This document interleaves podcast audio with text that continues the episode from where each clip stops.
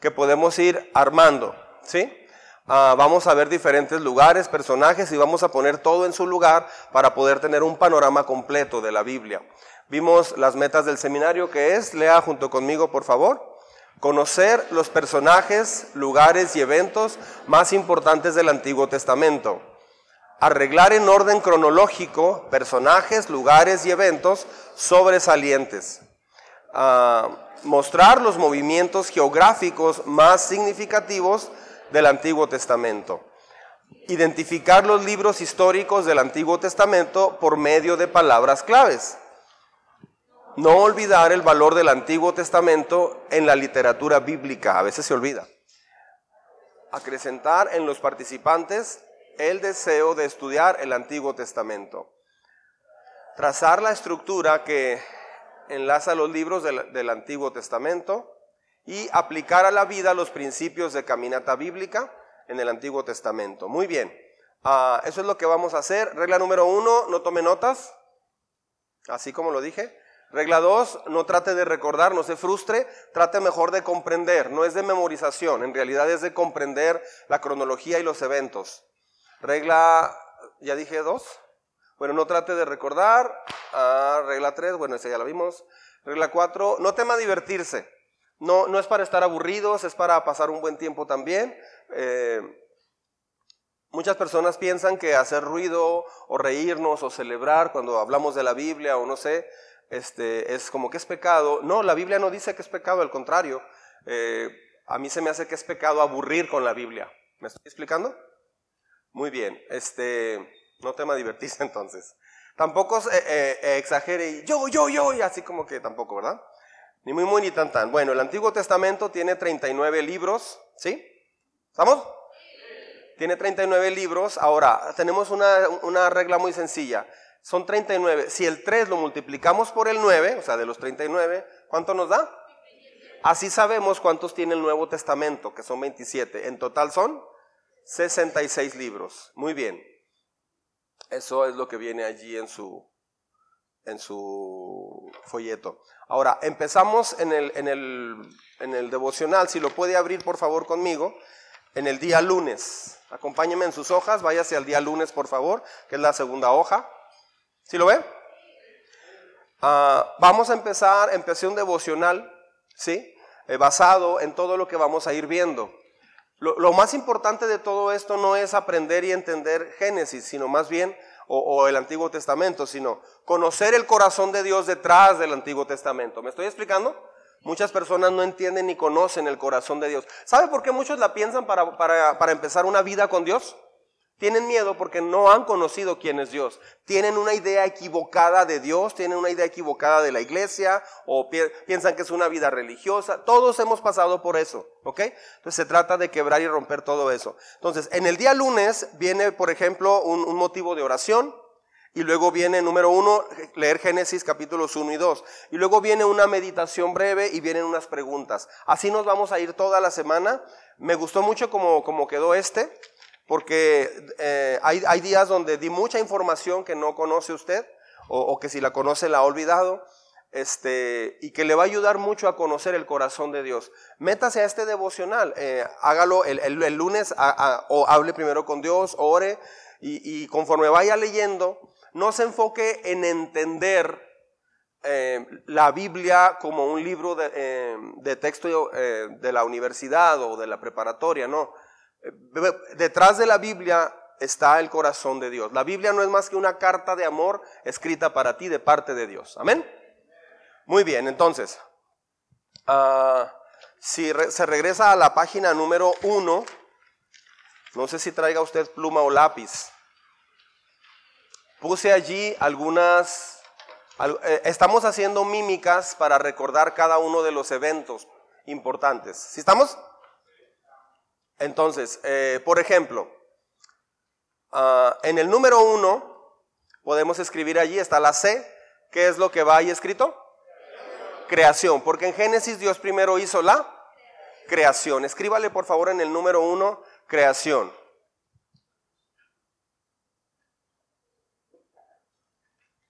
Creación. En español de España, creación. Y luego, número dos, escribimos caída por el pecado, ¿verdad? El hombre pecó en el huerto del Edén y, cayó en pecado. Entonces, caída. Número tres, como el, eh, eh, mundo estaba muy mal, eh, totalmente depravado, totalmente lleno de maldad, ah, Dios tuvo que enviar un diluvio. Y luego ellos hicieron la torre de Babel para hacerse un nombre y, la, raíz era orgullo y todo eso. Entonces Dios les confundió el idioma y ahí comenzaron las naciones. Hasta allí, naciones. Escriba naciones. Muy bien. Jania está emocionada. Este, ahora, vamos a, vamos a, deje a un ladito su pluma o así con pluma, no importa, nomás no le va a picar los ojos al de al lado. Para eso tenemos mímicas, por ejemplo. Creación hacemos como, como el mundo, ¿no? Creación. Y luego, caída. Y luego la lluvia. Movemos los dedos así. Diluvio. Y luego allí partimos así, naciones. Otra vez más. Creación, caída, diluvio, naciones. ¿Ok? Y luego, después del número 4, ah, estamos contando una historia que se remonta desde cuatro mil años. Es el número 5. Complétele allí. Cuatro mil años. Hace cuatro mil años. ¿Sí? Número 6. En un lugar llamado Ur. ¿Se acuerdan dónde estaba Ur? Freddy, levanta tu mano. No, ustedes son Golfo Pérsico. Acá está Ur. Perdón. Ya andamos cambiando el, mapa. ¿Sí? Entonces, este, acá Carlos levanta tu mano. Él es Ur porque ahí está esa zona de Ur. Ur no es una persona, es una ciudad, ¿ok? Es la antigua Mesopotamia, ¿sí? Hablo de eso bastante en el, en el, en el devocional. Eh, Ur es, el número 6. Ah, ¿Por qué Ur? Porque ahí vivía una persona llamada Abraham, ¿ok? Muy bien. Y luego el número 7 ¿Sí? Estamos copiando este mapa. Ah, necesitamos meter el tapete otra vez. A las tres levante sus pies para meter el tapete. Una, dos, tres. Ya tenemos este tapete del mapa aquí puesto. Vamos a tratar de replicar este tapete aquí. Acá está el norte, sur, este y oeste.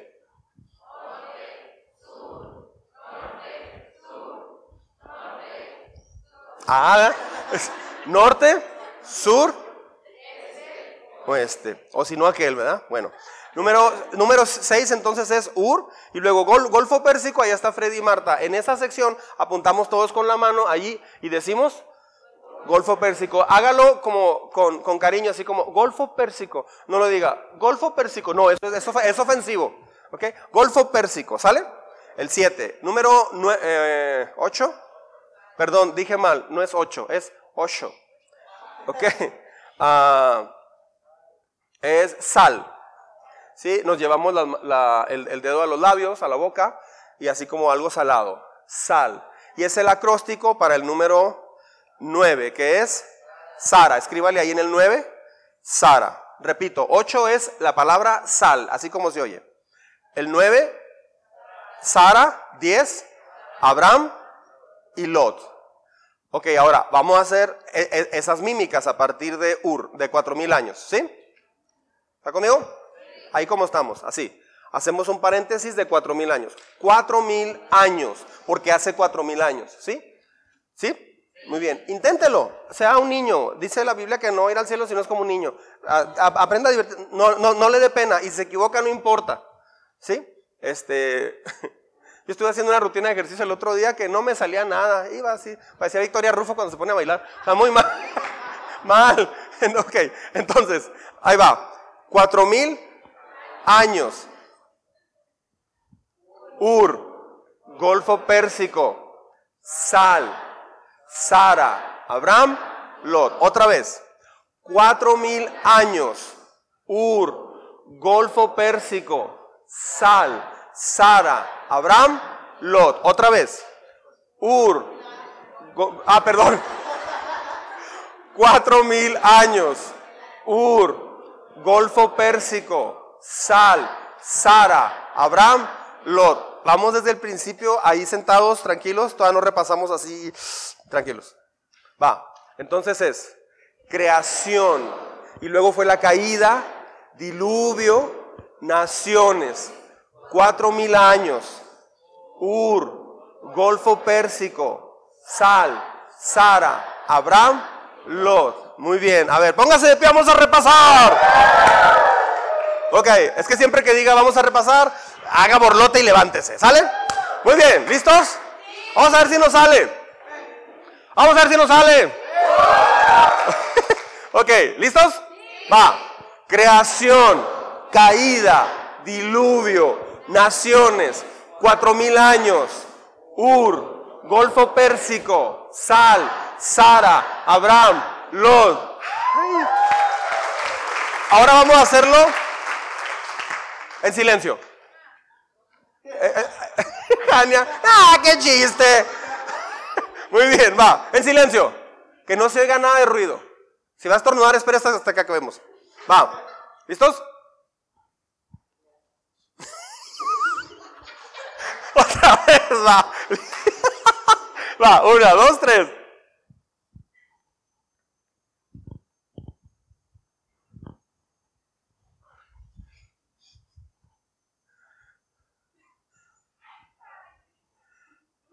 Muy bien. Puede sentarse. Muy bien, vamos hasta Sara, Abraham y Lot. Ahora, en el número 12, de allí de donde está el Golfo Pérsico, ¿alcanza a verlo acá en la pantalla? Donde está el Golfo Pérsico, de ahí salen dos ríos, o llegan allí dos ríos, que son cuáles? Tigris y Éufrates. Muy bien, entonces, si el Golfo Pérsico lo tenemos ubicado acá, donde están Freddy y Marta, levanten su mano otra vez, chicos, por favor. Ahí está el Golfo Pérsico. De ahí entonces hacemos como, como una línea así, es Tigris y Éufrates. Otra vez, conmigo. Tigris y Éufrates. ¿Sí estamos? Muy bien. Ahora, vamos a hacer otra cosa. Ah, de acá de mi lado derecho, Priscila, ¿te puedes mover una silla para acá? O sea, ah, ah, ahí, eso. Muy bien. Gracias. Muy bien. Eh, en esta zona de aquí, vamos a decir, está Priscila y luego está, levanta tu mano, Priscila, y luego está Jorge y luego está Polo. Muy bien. Eh, en ellos tres vamos a, este, vamos a representar el, el mar de Galilea, el río Jordán y el mar muerto. Polo, lo siento, te va a tocar el mar muerto. Este, entonces, decimos, ah, apuntando para, esta zona más o menos, decimos, ah, ¿qué decimos?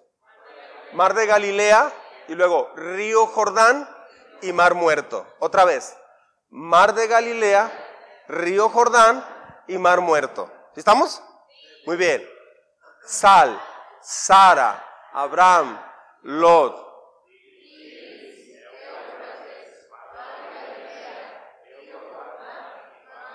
Otra vez. Sal, Sara, Abraham, Lot, Tigris, Éufrates, Mar de Galilea, Río Jordán y Mar Muerto. Síganme con cuidado. Síganme con cuidado. En el principio Dios hizo la creación. ¿Sí? Cuando lleguemos a ese punto usted lo dice en voz alta conmigo. ¿Sale? Voy a ir narrándolo como tipo historia. A ver si sale. En el principio dice la Biblia que Dios hizo la creación. Muy bien.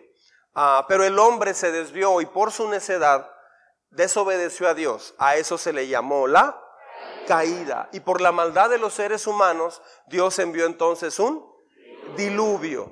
Y los hombres quisieron arrogantemente ser como Dios y hacerse un nombre sobre la tierra y hablaban un solo idioma, pero Dios confundió los idiomas. Entonces allí comenzaron las naciones hace aproximadamente cuatro mil años en un lugar llamado Ur, eh, y donde cerca estaba el Golfo Pérsico, hubo eh, Dios le, dijo a, tres personas que sal, le dijo a Abraham, sal. ¿Y quiénes estaban con él? Eran Sara, Abraham y Lot. ¿Me está siguiendo?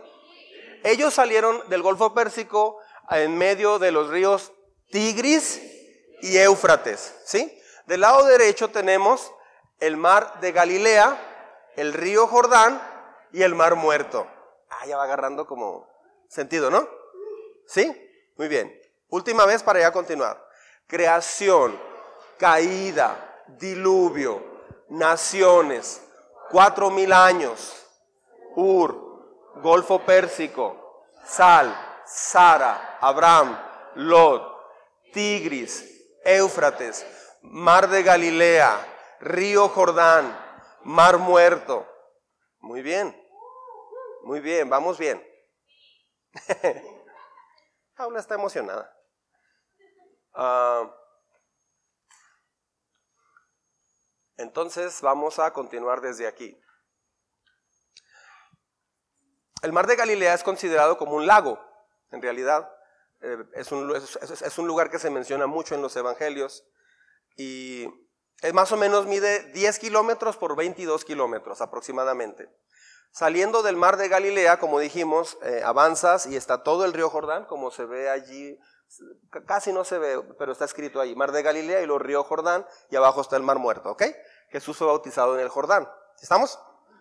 Muy bien. El río Jordán es como una línea serpentina, como dijimos ahorita, y ese río Jordán desemboca en el mar muerto.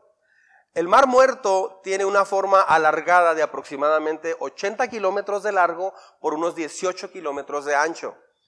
Ah, la exageración de la cantidad de sal no permite que haya vida allí. De hecho, es tanta la sal que la gente flota. Es, es, típico ir al mar muerto, tomarte una foto leyendo el periódico o leyendo la Biblia, leyendo algo, porque estás flotando. Los que batallan para nadar, ahí están soñados. Ya si te ahogas ahí es porque de plano. Este, uh,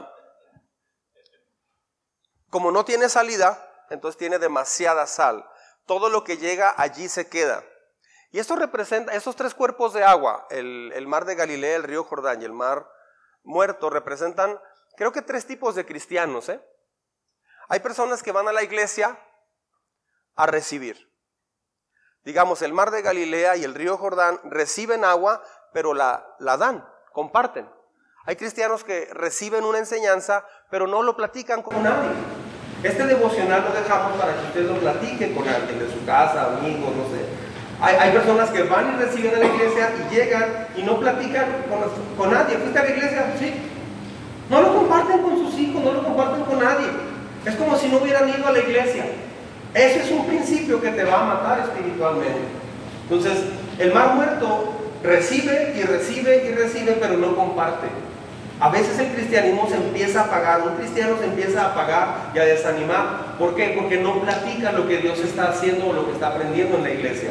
Ahora, Jesús dijo que Él nos llamó para ser testigos de lo que Él está haciendo en nuestras vidas. Entonces, platícalo a los demás, platica lo que estás viendo, lo que estás aprendiendo. Ah, un cristiano que no comparte y platica no contribuye para que la ciudad o el país sea diferente. Solamente se queda así. Entonces, no sea de las personas que... Hay mucha gente que le gusta ir a retiros, estudios, talleres, pero no lo platican. Platíquenlo, compártalo, porque si no, nos vamos a ir pareciendo al mar muerto. ¿Amén? ¿Me estoy explicando? Muy bien, ahora, si se fija del lado derecho, ahí en el mapa, tenemos un cuerpo de agua muy grande, que es el Mediterráneo. ¿Sí? ¿Sí estamos? Ángel, ¿puedes levantar tu mano, hijo? Ponte de pie, no seas malito. Él es ángel. A partir de ahí, hasta acá, hasta donde está Iliana. Iliana, ¿puede, puede levantar su mano? Ella es Iliana. Todo esto para allá, vamos a llamarle Mediterráneo. ¿Sí me explico? O sea, desde la línea de ángel trazamos una línea hasta Iliana, para allá es el Mediterráneo. Todo el Mediterráneo, todos mis hermanos del Mediterráneo, pueden decir hacia acá así, hola, ah, salúdenlos. Esas son las olas del Mediterráneo. Entonces, este... Este es el Mediterráneo, ¿sí?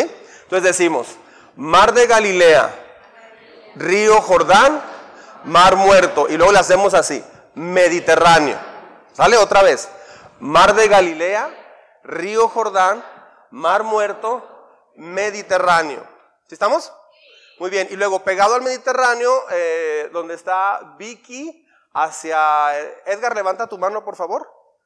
Levántala a eso, así. Vicky, levanta tu mano. Así. Todo, toda esa zona, Valdo y su esposa, levanten su mano también. Ustedes son, levanten su mano. Ellos, todos ellos son, eh, ¿qué nos falta? Israel. Entonces, mar Mediterráneo y luego señalamos allí Israel. O sea, en esa zona es donde está Israel. ¿Sí estamos? ¿Me está siguiendo? Otra vez. mar de Galilea, río Jordán, mar muerto y luego Mediterráneo, Israel. ¿Sale? ¿Sí? Muy bien, a ver, vamos desde Sal. Sal, Sara, Abraham, Lot, Tigris, Éufrates, mar de Galilea, río Jordán, mar muerto, Mediterráneo, Israel. ¿Sí? A ver, vamos a repasar, póngase de pie. ¿Listos? Ahí va. Con los ojos cerrados. ¿Qué sentido tiene con los ojos cerrados? Ah? Ok, no, normal. Sale. Va. Creación, caída, diluvio, naciones, cuatro mil años, Ur, Golfo Pérsico, Sal, Sara, Abraham, Lot, Tigris, Éufrates, Mar de Galilea, Río Jordán, Mar Muerto, Mediterráneo, Israel. Bien. Vamos a intentar, vamos a intentar hacerlo muy rápido. ¿Sí? Ya se puso nerviosa Jania. Vamos a intentar hacerlo rápido. ¿Listos? Va. Creación, caída, diluvio, naciones, cuatro mil años, Ur, Golfo Pérsico, Sal, Sara, Abraham, Lot, Tigris, Éufrates, Mar de Galilea, Río Jordán, Mar Muerto, Mediterráneo, Israel. Bien. Ok, pueden sentarse, pueden sentarse. Entonces Dios llamó a Abraham que saliera de Ur de los caldeos y entre el Tigris y el Éufrates llegaron a una zona, eh, lo que se llamó la tierra prometida. Y cuando llegaron allí, un día Dios se presentó a Abraham y le dijo, voy a hacer de ti una gran nación. Qué, privilegio, ¿no? Voy a hacer de ti una gran nación. El asunto es que Sara era estéril. Abraham tenía Abraham tenía aproximadamente 75 años de edad. Y el asunto es que Dios les cambia el nombre a los dos.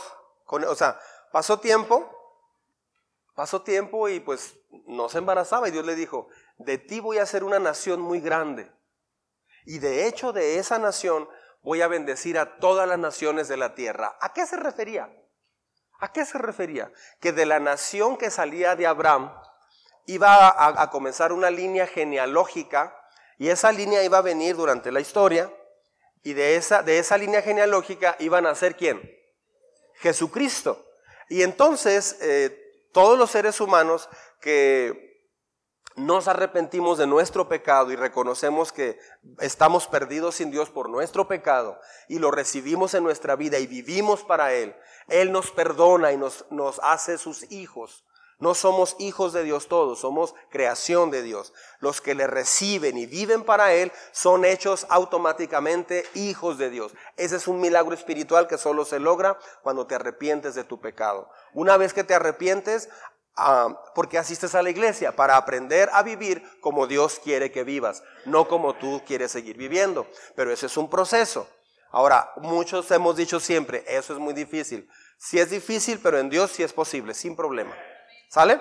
Muy bien. Entonces, ah, llama Dios a Abraham y le dice, mira, eh, sal y, ve por favor las estrellas del cielo. Obviamente aquí vemos como 15 estrellas nomás, pero cuando, pero cuando no hay luz y no hay contaminación, se ve impresionante el cielo, ¿verdad? Dice, así va a ser tu descendencia. Pues sí, pero no puedo tener un hijo. Así va a ser tu descendencia. ¿Ya viste la arena del mar? Agarra un puñado y agarra la arena así como los granos de la arena del mar, voy a ser tu descendencia.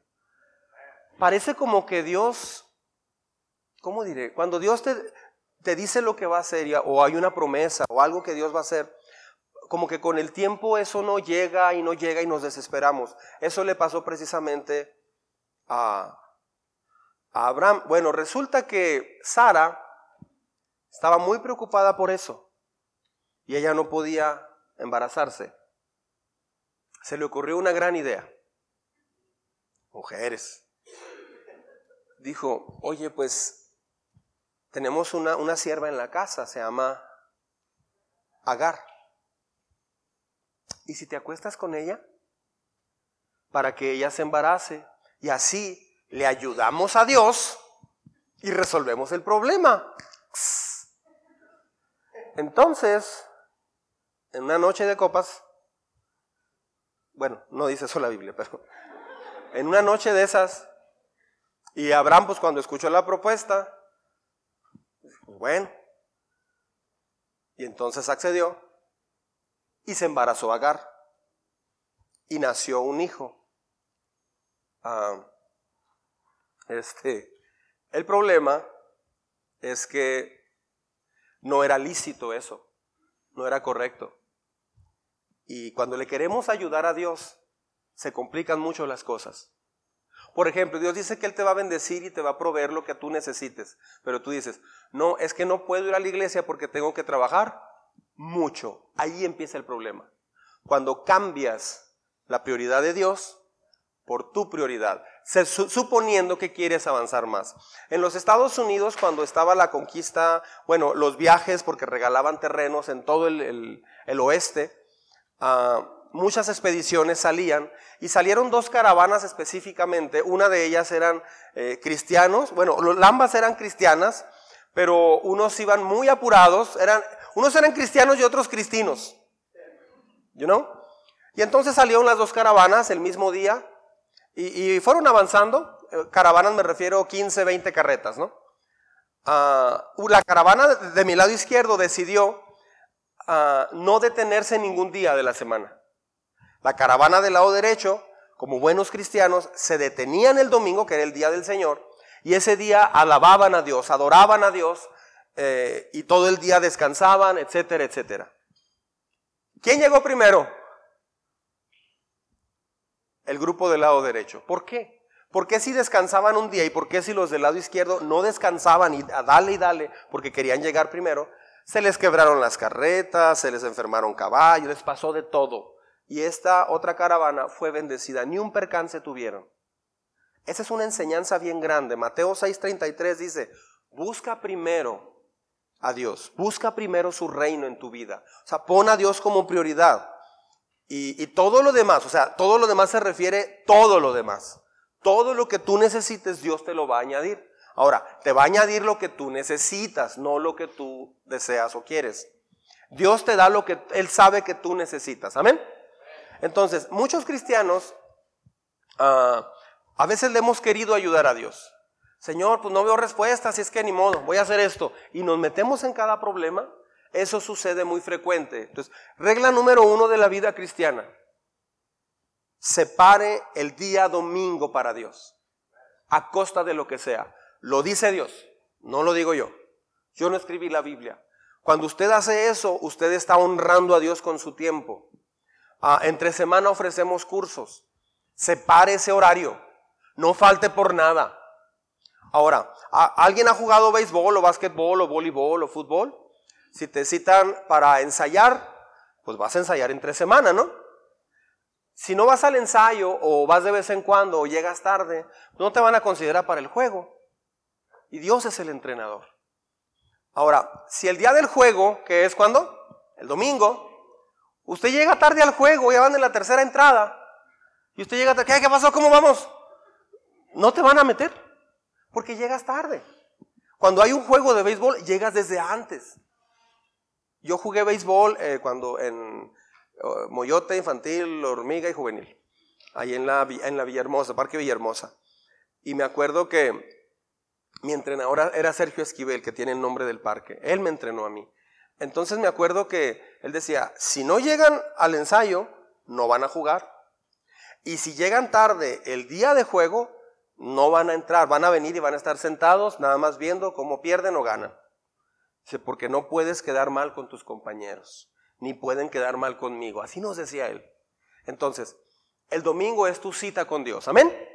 Sea de las personas que celosamente apartan eh, ese día para Dios. Dios bendice ricamente cuando usted pone a Dios en el centro de su vida. Amén. ¿Quiere ver una gran diferencia en su vida? empiece a poner radicalmente a Dios en su vida. Es que el trabajo que ando buscando es ese día. ¿A poco Dios no es poderoso para darte otro trabajo? Dios lo es. Dios es, es, cuando Dios dice algo, Dios va a resolver algo. Total que Sara tuvo esa idea y por la desobediencia de Abraham, tuvo que esperar otros 14 años más para que naciera su hijo, porque finalmente nació Isaac. Isaac sí era hijo de Sara, Dios hizo un milagro y está muy interesante porque dice que eh, Dios se, les apareció a ellos con, eh, a Abraham y a Sara, estaba a un lado, este, atrás de una, de una tienda, este, y Dios dice, de aquí a un año tu esposa va a concebir un hijo. Y Sara se rió.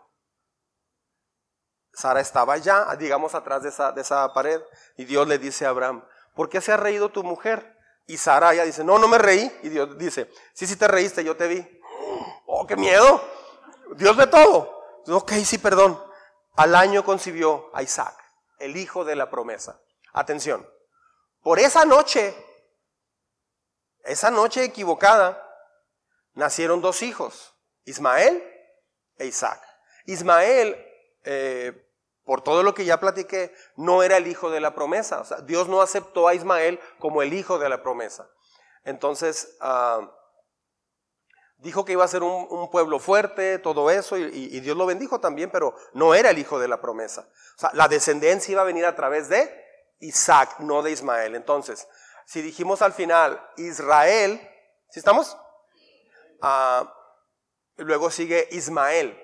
Cruzamos las manos así y hacemos así. O sea, él no es de la promesa. Ismael. ¿Sí estamos? Volteamos las manos y ahora recibimos a Isaac. Entonces es Ismael, Isaac. Complétele ahí donde vamos. Estamos en, ¿hasta dónde vamos? En el, el 13 quedó Mar de Galilea, el 14, Río Jordán, el 15, Mar Muerto, el 16, Mediterráneo, el 17, Israel. El 18, Ismael. Y luego, Isaac. Muy bien. Otra vez. Desde Mar de Galilea, conmigo. Mar de Galilea, Río Jordán, Mar Muerto, Mediterráneo, Israel, Ismael, Isaac. Muy bien, otra vez. Mar de Galilea, Río Jordán, Mar Muerto, Mediterráneo, Israel, Ismael, Isaac. Muy bien. Ah, cuando Dios le dijo a Sara que iba y a Abraham que iban a tener un, bebé, ellos se rieron. O sea, ellos les pareció gracioso. Imagínate la vida de Abraham llegando con sus amigos a una, una carne asada, este, una barbacoa de borrego. Y, y luego Dios, Dios se le ocurre cambiarle el nombre. Ya no, ya no te vas a llamar Abraham, sino Abraham, que quiere decir padre de multitudes o muchedumbre. Y a Sara también le cambia su nombre Sara y a Sara. O sea, es, es, les cambia el nombre para decirles, no vas a ser solamente padre o madre de una persona, sino de cientos y miles. Entonces imagínate llegar, ¿qué pasó Abraham? Que te cambiaron el nombre. Sí, o sea, de miles de hijos. Sí. Oye, ¿y ya tuviste uno? No, pues no. Antes de que naciera Ismael. Ah,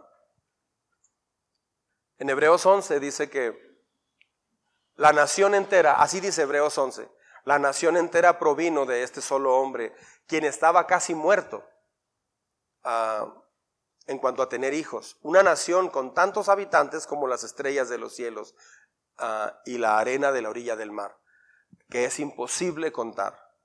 ¿Quién se rió al último? Dios. O sea, Dios cumplió lo que prometió ah, prácticamente a los 100 años. Ese fue un milagro increíble. Dios sonrió al último. Habrá muchos momentos en nuestras vidas, en su vida o en mi vida, en la que Dios te diga que hagas algo que parece imposible. Tú inmediatamente vas a ver y vas a decir, no, es que no se puede, parece que todo está en mi contra.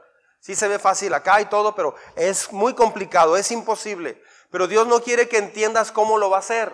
Es que el problema es que queremos entender cómo Dios te va a restaurar, cómo Dios te va a cambiar tu vida. Eso no lo podemos entender. Por eso decimos que es imposible, porque tratamos de entender cómo Dios lo va a hacer. Pero no te toca entender cómo Dios va a obrar esos milagros.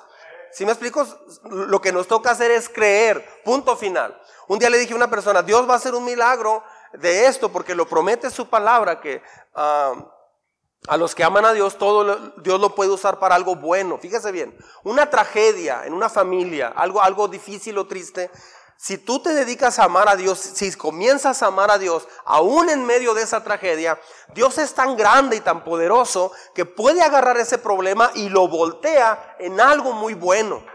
De hecho, esta iglesia nació, lo he mencionado antes, nació cuando falleció mi abuelito, el papá de mi papá. Así fue, fue, fue, muy doloroso, fue muy difícil. Quienes más lo sufrieron fueron, fueron mis primos, que ellos, eh, mi abuelito los acogió y vivió con ellos muchos años. Entonces había un cariño muy especial. Yo estaba acá en Juárez con mis papás, era diferente. Pero ellos estaban sufriendo mucho. Yo me acuerdo que había una muy grande tristeza en ellos. Les propuse reunirnos en la casa de Víctor para comenzar a leer la Biblia. Y así comenzamos. Duramos cuatro meses y luego les propuse, ¿y si comenzamos una iglesia? Se asustaron, pero luego dijeron, le entramos. Y así nos reunimos el 25 de mayo, que es el cumpleaños de mi hermana. Levanta tu mano, Becky. Ella es mi hermana. Eh, el 25 de mayo del 2001 comenzamos esta iglesia, alrededor de 13 personas. Así comenzamos. De hecho, empezó un miércoles con cinco personas, me acuerdo estuvieron unas primas de mi, unas sobrinas de mi mamá, pero el domingo 25 de, de mayo del 2001 comenzó formalmente esta iglesia, y, o sea que acabamos de cumplir años en este mayo pasado. Y como algo que era tan difícil y tan duro, Dios lo fue cambiando, volteando en una iglesia que Dios usa para restaurar personas. Eso es un milagro. ¿Cómo Dios hizo eso? No sé, pero lo hizo. Pero es que una, persona me decía, es que estoy bien triste, es bien difícil mi situación. Y yo le leí ese versículo y me dijo, no entiendo cómo Dios va a hacer eso. dije, no te preocupes, aunque no lo entiendas, no por eso Dios no va a hacer nada. Aunque no lo entiendas, Dios lo hace, porque Él es todopoderoso, Él es grande. Amén. Entonces, Él no quiere que entiendas o sepas cómo Él lo va a hacer o cómo va a suceder. Ni siquiera espera que siempre sepas qué próximo paso dar. Dios sabe que no sabes qué próximo paso debes de dar. Él lo sabe. Mucha gente dice, es que no sé qué sigue. Que Dios me diga, paso uno, paso dos, paso tres. No, te dice paso uno y espérate. ¿Por qué? Porque quiere enseñarte una cosa. Quiere enseñarte a confiar en Él. Porque nuestro principal problema es que lo que menos hacemos es confiar en Él. Confiamos en nuestro trabajo. Confiamos en un cheque. Confiamos en muchas cosas. Confiamos en, en, en la juventud. Confiamos en muchas cosas que tenemos. Todo eso va a pasar un día. Todo eso se va a terminar un día. Pero confiar en Dios nunca te va a defraudar. Dios nunca ha defraudado a nadie, nunca, jamás. Ni siquiera espera que sepas qué próximo paso te toca. Muchos cristianos piensan que, Señor, ¿y qué sigue de aquí? Revélame, Padre. No, Dios no te lo va a decir. A veces sí, pero a veces no te lo dice. Típicamente no te va a decir por qué. Te está desarrollando en ti algo que se llama confianza. Amén. En cambio, Dios quiere que creas y confíes plenamente en Él. Él sí lo sabe todo. Él sí sabe qué paso sigue. Tú no, pero Él sí. ¿Me estoy explicando? La fe es esperar un milagro sin saber cómo va a pasar. Eso es fe. Cuando muestras este tipo de fe, creces en carácter y te vuelves como Jesucristo. Eso es lo que Dios quiere. De hecho, escucha bien esto que voy a decir. Nosotros queremos ah, estar anticipados para saber qué viene y estar tranquilos. Dios no. Queremos que todo nos salga bien, ah, que no haya enfermedades, que, todo esté perfecto. Eso en realidad no le interesa mucho a Dios, ¿eh? Porque sabe que eso, eso no es permanente, eso puede acabar en cualquier momento. A Dios sabe que si le interesa 100% tu carácter. Dios no está eh, principalmente enfocado en que tengas unos buenos tenis, un buen carro, una buena casa o que viajes o que... Mm, Dios no está muy interesado en eso en realidad. Es algo que Él te bendice y lo añade, pero principalmente Él está enfocado en tu corazón, en tu carácter. ¿Por qué? Porque eso es lo que define tu vida. Tu carácter es cómo vives, es qué decisiones tomas, tu carácter es a lo que le das prioridad. Muchas personas actualmente se dicen cristianos. Yo me dije cristiano en muchas ocasiones, en los primeros 10 años de mi vida como cristiano, pero yo me, me fui dando cuenta junto con mi esposa que no éramos tan cristianos, ¿eh? O sea, me di cuenta que yo me decía cristiano, yo predicaba, dirigía el domingo en la iglesia, era el brazo derecho de mi pastor durante varios años, era el líder del grupo de hombres, yo tenía 26 años, ah, eh, era el menor de todos y yo era el líder del grupo de hombres, como 40 hombres, 30, bueno, 40, pero a las reuniones iban como 15 nomás. Este, pero, pero, este, fui el brazo derecho del pastor, entonces automáticamente es más, si ya estaba estudiando en el Instituto Bíblico, yo, yo pensaba que ya era buen cristiano. Hasta que empecé a ver la Biblia desde un punto de vista práctico, me di cuenta que mi práctica no me hacía cristiano. Yo decía que era cristiano porque creía en Jesús y, lo había recibido y me había bautizado. Pero en mi vida diaria, un día le pregunté a mi esposa, me acuerdo, le dije, tú, tú sabes que te amo, ¿verdad? Y sabes que eh, eh, mi enfoque es amarte como esposo y bla, bla, bla y todo. Y la criatura estaba lavando los platos. Yo a sus espaldas ni me volteó a ver. Le salió lo dorado.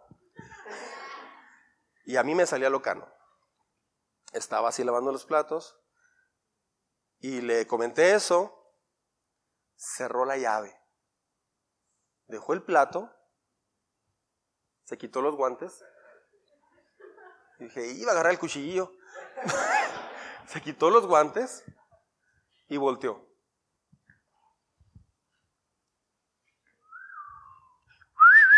Así. Y este me dice, sí sé que me amas, sí lo sé, pero hace mucho que no lo siento. Eres diferente en lo que vives y dices a lo que piensas que haces. En segundo año del Instituto Bíblico para ser pastor y consejero familiar. Qué vergüenza pasé.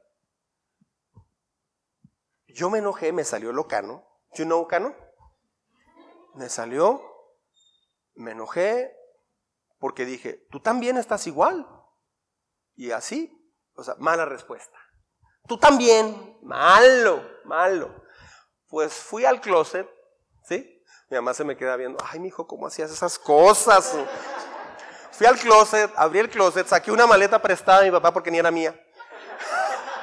La bajé, abrí la maleta y empecé a echar unas camisas. O sea, los berrinches de, los hombres que, aprendimos en películas y tenía 27 años, 28 años tenía. Empiezo a echar la ropa y empiezo a cerrar. Este, dije, ya me voy. Porque dos veces antes tuvimos pleitos y le dije, me voy a ir de la casa. ¿Por qué te tienes que ir? Es que así no se resuelven las cosas. Y es que dije, ah, por ahí le pego. Pero esta tercera vez le dije, ya me voy. Pues vete. ¡Oh, ¡Oh, rayos! Santo cielo. ¿Cómo le hago? Y me fui a la recámara y ahí Dios me habló. Dijo, ¿vas a seguir con lo mismo o vas a empezar a vivir realmente lo que yo quiero que vivas? Ok. Fui, le pedí perdón, reconocí mis faltas, bla, bla, bla. ¿Ella me perdonó? No. Se enojó, se metió al cuarto, este, se metió al cuarto y, yo, dormí en la sala. You know, dormí en la sala. Esos panchos hacíamos y nos decíamos cristianos. Ese no es cristianismo. Eso no es cristianismo, lo siento. Había amigos que estaban en la iglesia que iban un domingo al mes o dos. La alabanza empezaba a las 12, el culto empezaba a las 12. Llegaban a las 12.40, a 12 y media, 12.20. Y a veces llegaban y se bajaban al baño. O bajaban y se salían a platicar. No, no, no por decirte cristiano, por ir a una iglesia, eres cristiano. El cristianismo no es decirte cristiano. El cristianismo en realidad, hay mucha gente que se dice cristiana y no lo es y solamente dan mal ejemplo a los que no son cristianos. Hay familias, yo hago una pregunta típica a diferentes cursos que, doy de, aquí de la iglesia. Les digo, ¿quién ha conocido a alguien en su familia o amigos que se dice cristiano pero no da muestras de que es cristiano? Casi todo el mundo levanta la mano. Yo sé que entre ellos hay algunos que juzgan mucho, ¿verdad? Pero el cristianismo comienza cuando dejas de aparentar. Y esta es una iglesia donde decidimos dejar de aparentar, decidimos dejar de, de, mostrar una, una, máscara que no es, tampoco sin al lado cínico. Sí, soy pecador y qué. Sí, no, ni tengo ganas de ir a la iglesia, más ni voy, ni, voy, a venir todo el mes. Así, es la verdad y soy sincero. No, eso es cinismo. Eso es el otro lado. Entonces, la fe es esperar un milagro, pero Dios lo que quiere hacer es trabajar en nuestro carácter para formarte al carácter de Jesús. Amén. Isaac, entonces, dijimos Ismael, Isaac. Ismael, Isaac. Entonces, el hijo de la promesa era Isaac. Muy bien. Isaac tuvo dos hijos. You know, dos hijos? ¿Sí? Ah, ¿Está Germán? Ah, está dando clase. Ok. Eh, Esteban y Tatán. Vengan para acá los dos. Es el momento en que pasan al frente. Vengan, vengan. Súbanse. Y nomás, puro galán autorizado. Ok. Es un buen ejemplo. Ah, pónganse acá, por favor. Muy bien. Ah, tuvo dos hijos. Uno se llamó, poquito más al frente, Esteban. Esaú. ¿Están nerviosos, eh, los muchachos? Él es, eh, uno de los hijos se llamó Esaú, ¿sí? Esaú era conocido porque era muy velludo. ¿Sí me explico? Era muy velludo. Y Jacob era más o menos lampiño. Miren, pongan los brazos y vea usted. Bueno, no se alcanza a ver, pero sí. Lisito. Terzo. Terzo, áspero. Este, entonces, tuvo dos hijos, Esaú y Jacob. Entonces, en Esaú podemos decir, eh, nos, nos, tocamos así como, como la barba, así, Esaú, y luego, no, perdón, estoy mal, es Esaú porque tiene muchos bellos, Esaú y Jacob. Jacob. ¿Sí me explico? Otra vez. Esaú y Jacob. Ya que están aquí, pues ayúdenme. Es entonces Ismael, Isaac, Esaú, Jacob. Otra vez. Ismael, Isaac, Esaú, Jacob. Muy bien. Un aplauso para Esaú y Jacob. Gracias. Muy bien, vamos a, repasar hasta aquí. Póngase de pie, por favor. ¿Vale? Ya vamos terminando. ¿Listos? Lo haré una sugerencia. Estoy viendo muchos bostezos. No se desvele el sábado. O sea, acuéstese más o menos temprano y si se acuesta a las 3 de la mañana, va a venir mal. Va a venir mal. Aleluya. Gracias, que... No, no, vienes en óptimas condiciones para Dios. O tráigase unos hielitos. Y de repente échese un hielito que así, para que despierte. No, Muy bien, ok. ¿Listos? Ok. Vamos a hacerlo desde, primero, desde eh, Mar de Galilea. y algunos están acá. Desde Mar de Galilea. ¿Listos? Mar de Galilea, Río Jordán, Mar Muerto, Mediterráneo, Israel, Ismael, Isaac, Esaú, Jacob. Otra vez, de Tigris. Tigris, Éufrates, Mar de Galilea, Río Jordán, Mar Muerto, Mediterráneo, Israel, Ismael, Isaac, Esaú, Jacob. Muy bien, vámonos más atrás.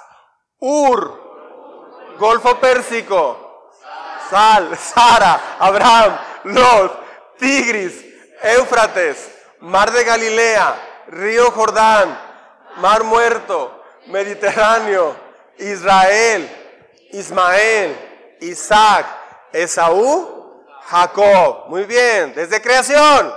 Vamos, ¿listos? A ver si sale. Va. Creación, caída, diluvio, naciones, cuatro mil años. Ur, Golfo Pérsico, Sal, Sara, Abraham, Lot, Tigris, Éufrates, Mar de Galilea, Río Jordán, Mar Muerto, Mediterráneo, Israel, Ismael, Isaac, Esaú, Jacob. Bien. Muy bien, pueden tomar asiento. Nos quedamos entonces en Jacob. ¿Estamos? Bueno, Jacob en realidad fue quien tuvo 12 hijos, que son las 12 tribus de Israel, ¿sí?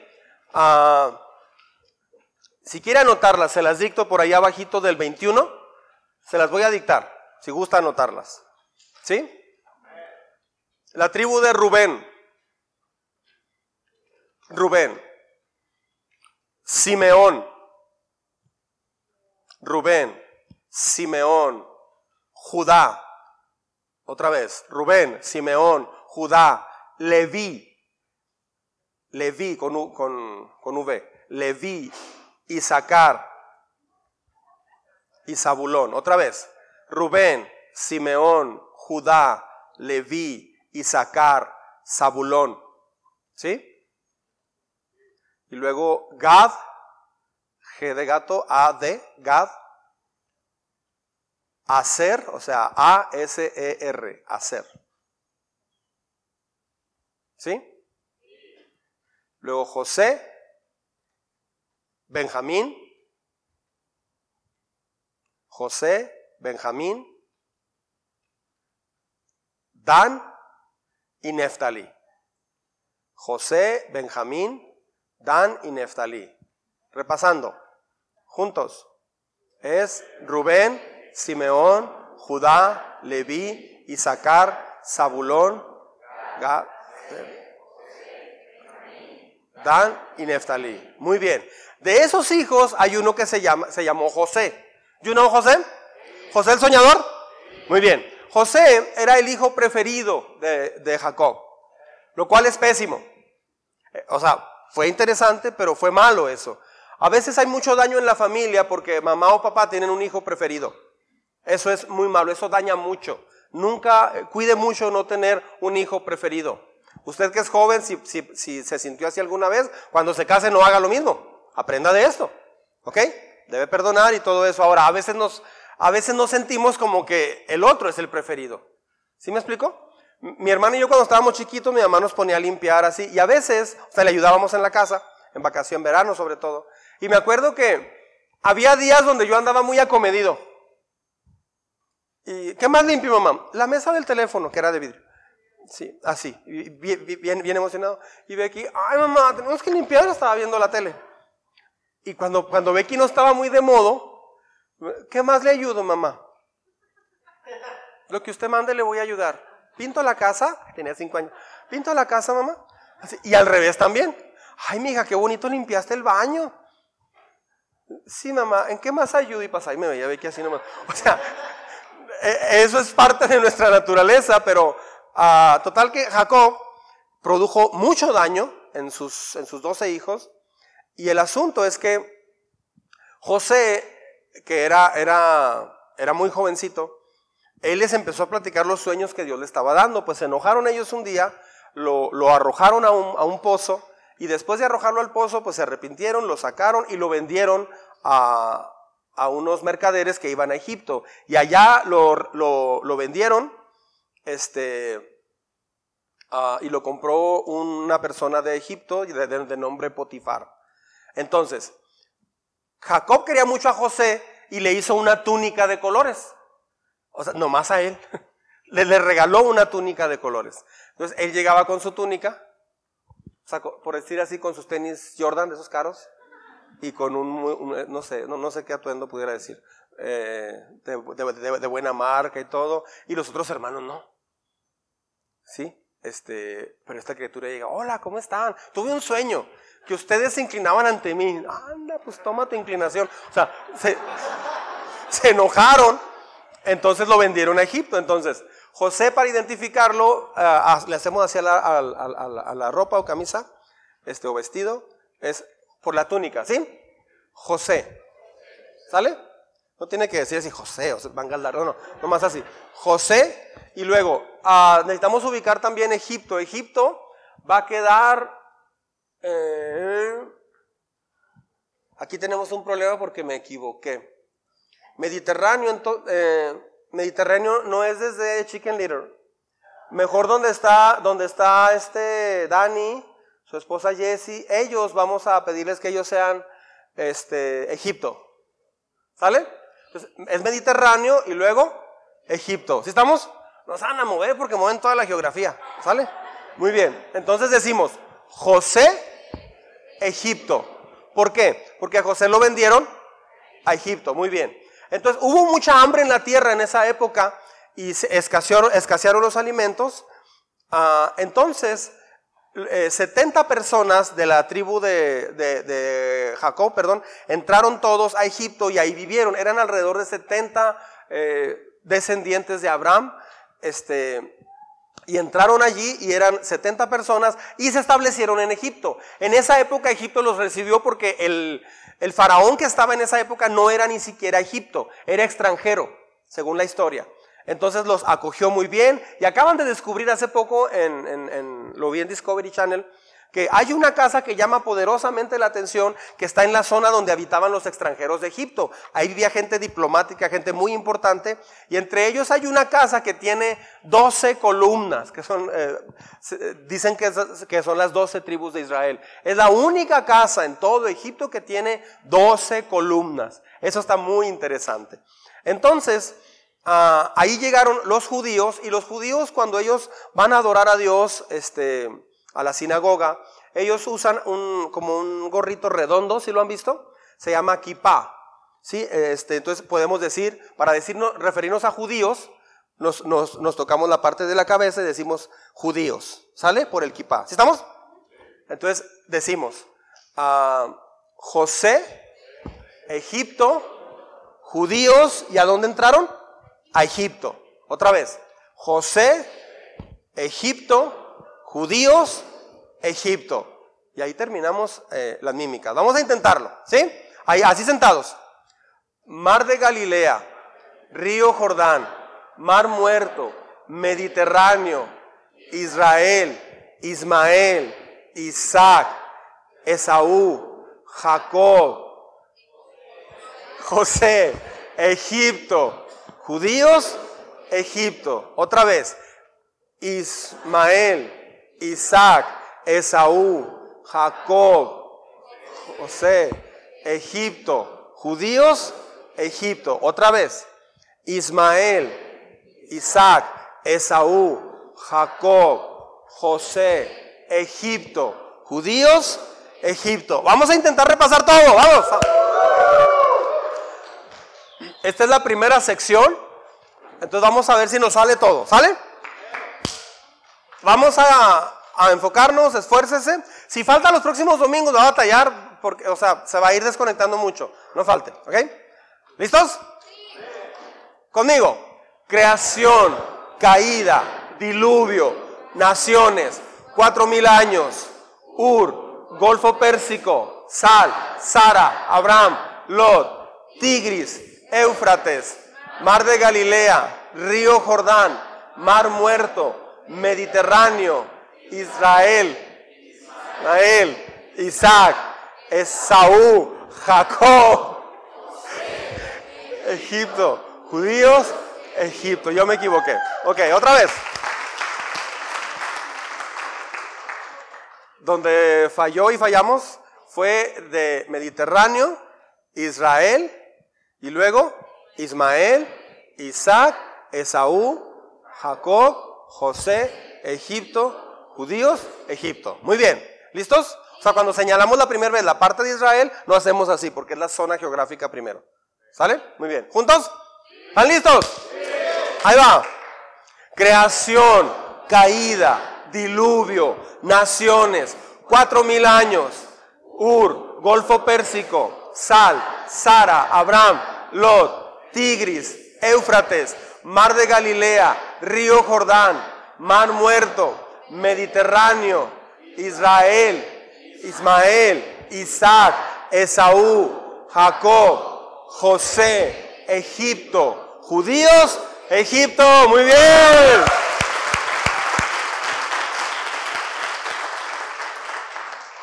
Muy bien, así de pie, así de pie. Probablemente hubo muchas veces que usted ha orado por algo. Hubo muchas veces que usted ha orado por algo y Dios no respondió de la forma en que tú querías. ¿Le ha pasado eso a usted? Bueno, o sientes que Dios no respondió pero para nada. ¿Significa eso que la oración no funciona? No. Porque yo la he visto funcionar miles de veces. ¿Significa que Dios no es bueno? No, no significa eso. Tengas o no tengas dolor, Dios es bueno. El tener dolor no significa que Dios te abandonó. ¿Significa que debes renunciar a la oración? Tampoco. Dios no es una máquina expendedora de milagros. La oración no es un analgésico. No siempre. Muchas veces lo es. Pero no siempre. Cuando tienes dolor y oras, pero no ves respuestas, sale tu carácter. O te rindes o no te rindes. No se rinda. No se rinda. Dios es un buen padre. Dios está trabajando en tu corazón y en tu carácter. Incluso cuando estás sufriendo. Si un médico te hace una cirugía y esa cirugía causa dolor, pero esa cirugía te salva la vida, no dirías que el médico fue malo. El dolor no significa que el médico es malo. Significa que el médico tuvo que producir dolor para poder llegar a lo que tenía que operar. Cuando Dios no termina inmediatamente con lo que causa dolor, escucha bien esto, cuando Dios no termina con lo que te causa dolor, te está diciendo en este momento, este dolor puede parecer demasiado, pero mi gracia es suficiente para ti. Yo he tenido yo he tenido dolor en mi vida, bastante. Yo he tenido dolor en mi vida, creo que todos. Pero Dios está más Dios me ha enseñado mucho a través del dolor. De hecho, eh, lo que más he aprendido es en las etapas de dolor. Donde más he crecido es en los momentos de dolor. Eso es porque Dios está más interesado en hacer de mí y de ti una persona de carácter que hacerme sentir cómodo. Nosotros queremos estar cómodos. Dios quiere forjar tu carácter. Si no tuviéramos ningún dolor o dificultad en la vida, Escuche bien esto, nunca llegaríamos a la madurez. Nunca. No sabemos que Dios es todo lo que necesitamos hasta que pasamos por una etapa dura o de dolor. Dios dijo bien claro, mis pensamientos no se parecen en nada a sus pensamientos, dice el Señor. Y mis caminos están muy por encima de lo que pudieran imaginarse. Así como los cielos están más altos que la tierra, así mis caminos están más altos que sus caminos y mis pensamientos más altos que sus pensamientos. Dios quiere el bien para tu vida. ¿Confiarías en Él? Dios quiere más bien para tu vida que tú mismo. Le doy mi palabra. Cierre sus ojos un momentito, por favor.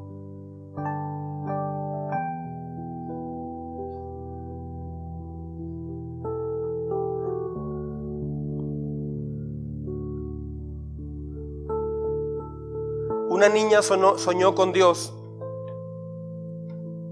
y le contó el sueño a su mamá. Soñó con Jesucristo. Y en el sueño le platicaba la niña a la mamá. Yo le preguntaba a Jesús, Jesús, ¿qué tanto me amas? Y le contestó la mamá, ¿y, y qué te dijo Jesús, mija? Dice, él extendió una mano derecha y le clavaron su mano. Y luego extendió la mano izquierda y le clavaron su otra mano. Y Jesús me dijo, así tanto te amo, con los brazos abiertos, mamá. Ese es el Dios que cambia vidas. Muchas de las cosas que hemos vivido en nuestra vida no tienen que ver con Dios. No es culpa de Dios.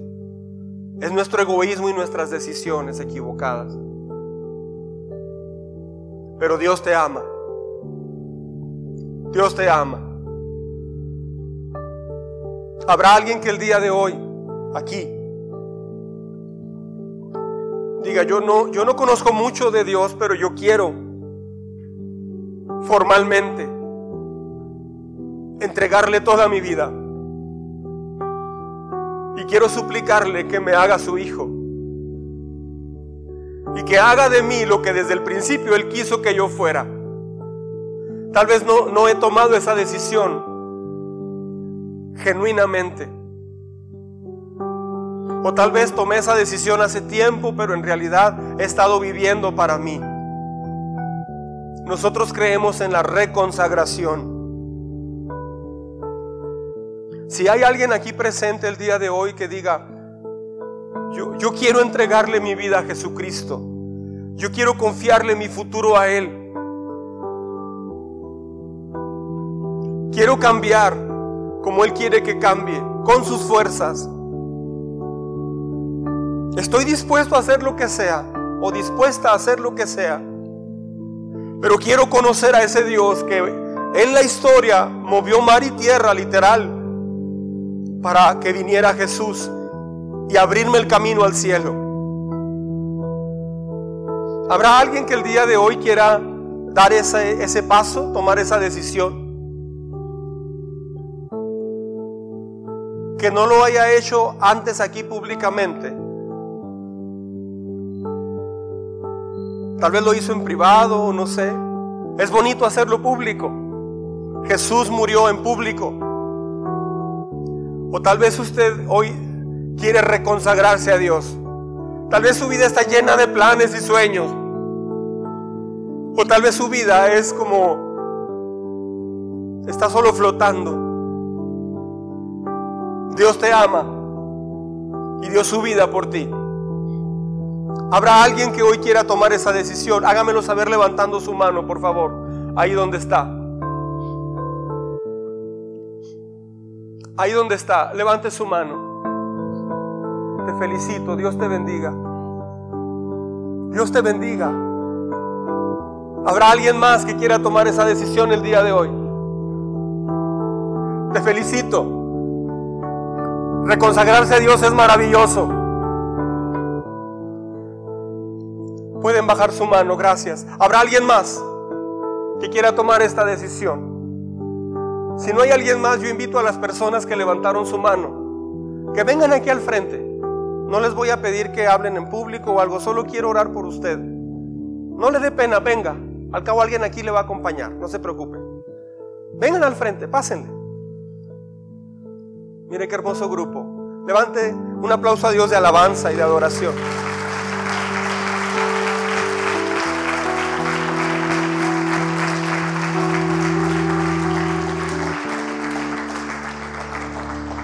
quieren extiéndanse así, por favor, pasen aquí a todo lo ancho. Alguien les va a acompañar allí al cabo, no van a estar solos. Muy bien. Repitan conmigo esta oración, las personas que pasaron, los demás vamos a estar orando por ellos. Amén. Señor Dios, vayan repitiendo conmigo ahí en voz bajita. Señor Dios, en esta tarde He entendido cuánto me amas. Yo no sé qué va a ser de mi vida, pero no quiero que sea lo que yo quiero. Porque yo tenía muchos planes, o tengo muchos planes, y hasta ahorita no me han salido como yo he querido. Mi vida no ha sido lo que yo esperaba, Señor.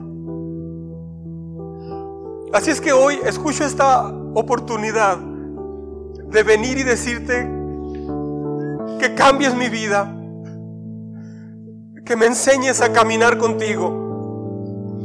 Por eso públicamente yo te quiero decir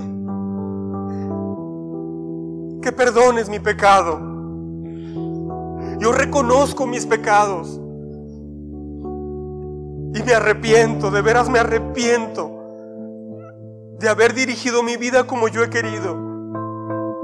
Perdóname, por favor. Escribe mi nombre en el libro de la vida. El día de hoy te pido que renueves todo en mi vida. Renueva mi corazón. Espíritu Santo, lléname de tu presencia. Dame la fortaleza que no tengo ahorita. Dame esa fortaleza. Aviva tu obra en mi vida. Tómame de la mano y llévame por donde tú quieras. Ayúdame a establecerme aquí, en esta iglesia, en esta familia iglesia, y crecer y desarrollar y ser lo que tú me llamaste a ser.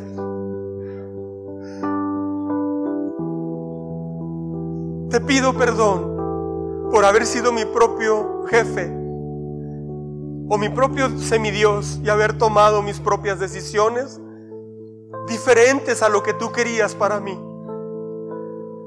Perdona mi orgullo, mi autosuficiencia.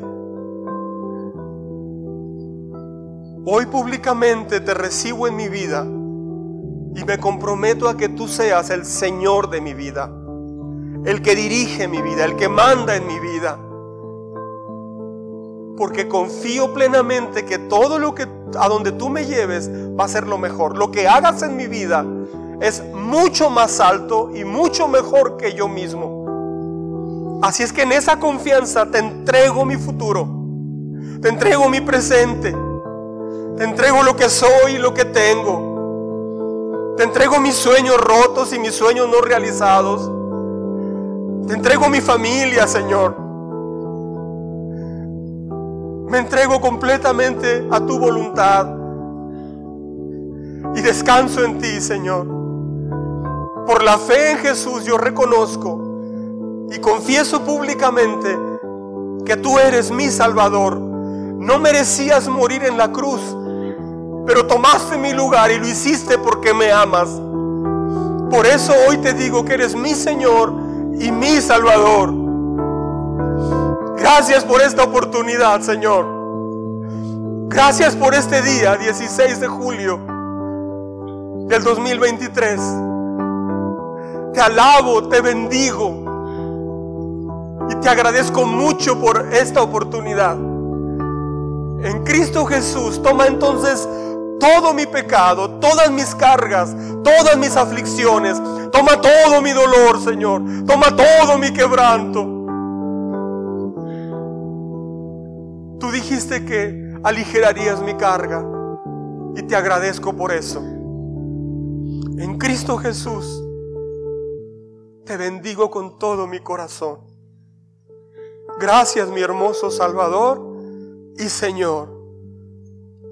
Sobre todo gracias ahora mi Padre. En Cristo Jesús. Amén. Amén. Dios es bueno.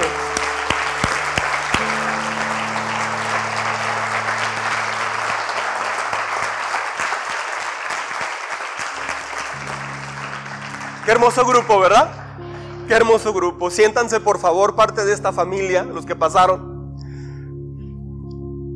Vamos a estar orando por ustedes. Hagan este devocional. No se despeguen. Caminen en Dios. Después de este día, pueden tal vez mañana, hoy en la noche o pasado, molestarse por algo, incomodarse por algo y actuar mal. No escuchen la voz que venga y les diga, uy, hoy recibiste a Cristo y mira, ya, ya echaste a perder todo. No, hoy Dios perdonó todo tu pecado. ¿Sí? Eres hijo de Dios. Ahora, una vez que eres hijo de Dios, ¿qué sigue? Tienes que aprender a gatear, a comer, a leer. Y en eso te vas a caer y vas a tropezar. Pero esta es tu familia que te va a ayudar en ese proceso. Pero ya eres perdonado, eres hijo de Dios. Porque ya reconocieron y públicamente sus pecados ya no pertenecen al diablo. Y si mueren esta noche, y esto lo hicieron con todo su corazón, si esta noche mueren, no van a ir a un lugar alejado de Dios. Van a ir al cielo mismo. Lo dice Dios. Amén. Pueden pasar a sus lugares. Dios los bendiga. De un aplauso más fuerte por estas vidas el día de hoy.